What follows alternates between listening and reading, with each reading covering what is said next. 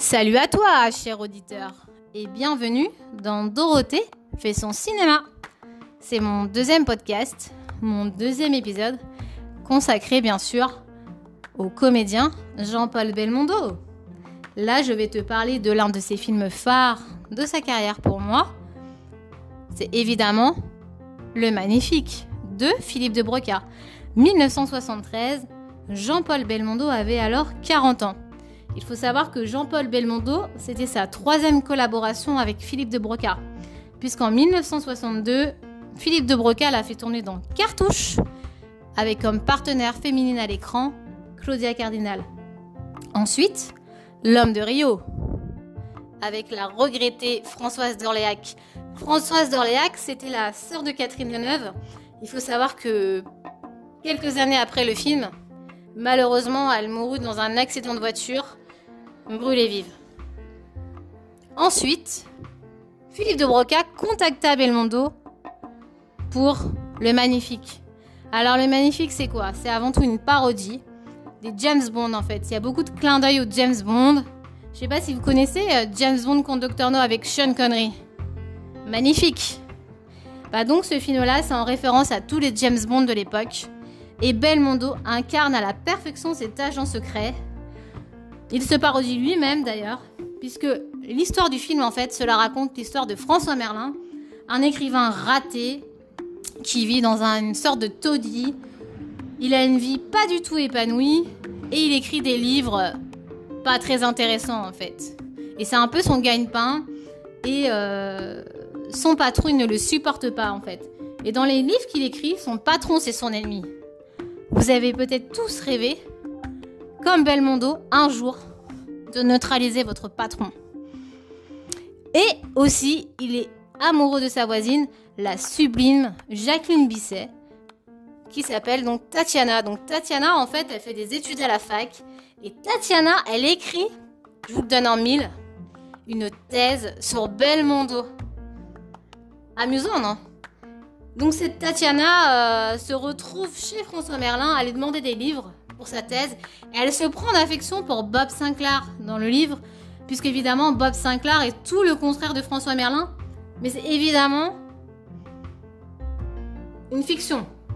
Donc François Merlin écrit, et on se demande comment va se terminer le film. D'ailleurs, le film est tourné au Mexique. Euh, les paysages sont magnifiques. La manière de filmer est vraiment, euh, est vraiment superbe. Et il y a une scène d'ailleurs, vous regarderez la scène où Belmondo sort de la piscine en nageant et bombe le torse. Il est vêtu d'un shorty en souriant et là ça fait tout le charme du personnage. Et sa partenaire lui dit Vous plaisez aux femmes? Je ne sais pas. Et là, cette scène-là, en fait, a inspiré Jean Dujardin pour OSS 117. Vous connaissez tous, vous connaissez tous OSS 117. Sauf que, en fait, Jean Dujardin s'est vraiment beaucoup inspiré du Magnifique et de Belmondo pour créer son personnage dans OSS 117 qui est aussi une parodie des James Bond et des films d'espionnage. Après, il faut savoir que Philippe de Broca, à l'époque, a été interviewé sur le tournage avec Belmondo. Il disait que ce film-là s'inspirait beaucoup de l'imaginaire, en fait. Donc, c'était au spectateur qui regardait le film de s'imaginer les autres scènes. Et d'ailleurs, vous remarquerez dans ce film-là, il y a une scène où Belmondo, en Bob Sinclair avec sa voisine, donc, qui est Tatiana dans ses romans, et avec qui il est partenaire et amant, il neutralise en fait des méchants. Et vous verrez qu'à un moment donné, il y a une femme de ménage qui arrive sur la plage avec un aspirateur. Et là, il y a une porte qui s'ouvre et hop, on se retrouve donc dans la vraie vie, donc chez François Merlin. Et justement, c'est assez amusant.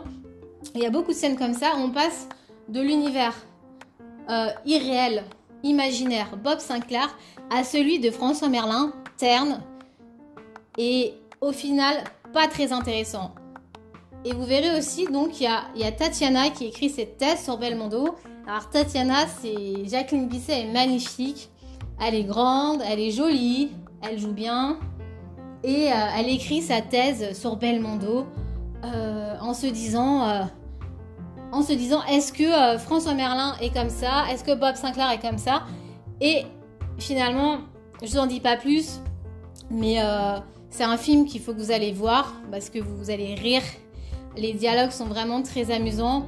euh, on passe de Bob Sinclair à François Merlin à euh, Jacqueline Bisset, ainsi de suite. Et en fait, c'est vraiment bien filmé. C'est, enfin moi en tout cas, c'est un film qui m'a beaucoup fait rire. Je l'ai découvert récemment à la télé, bah, justement euh, en DVD, et j'ai trouvé vraiment amusant, beaucoup plus amusant que OSS 117.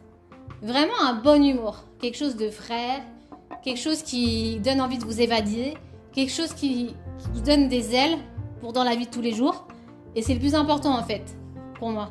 Et ce film, j'espère que vous aurez envie de le voir, ou pas d'ailleurs. Envie de voir certaines scènes, notamment là aussi a la scène du ski nautique où Belmondo a fait du ski nautique. Et là, euh, Tatiana lui jette le téléphone. Bob, c'est pour vous Et là, il y a le téléphone, il parle au téléphone, mais tout est dans l'imaginaire. Parce qu'évidemment, vous imaginez bien qu'un téléphone au-dessus de l'eau, etc. Et le plan, justement, le plan est juste sur Belmondo. Et Belmondo qui fait sa pirouette, qui fait aussi des fois, parfois je le reproche, de faire un peu trop son numéro de comédien de théâtre. Parce que oui, Belmondo, avant tout, avant d'avoir fait sa magnifique carrière au cinéma, c'était un comédien de théâtre. En tout cas, moi j'espère que ce podcast vous a plu. Et je vous dis à très bientôt pour un troisième épisode avec Belmondo. Merci à tous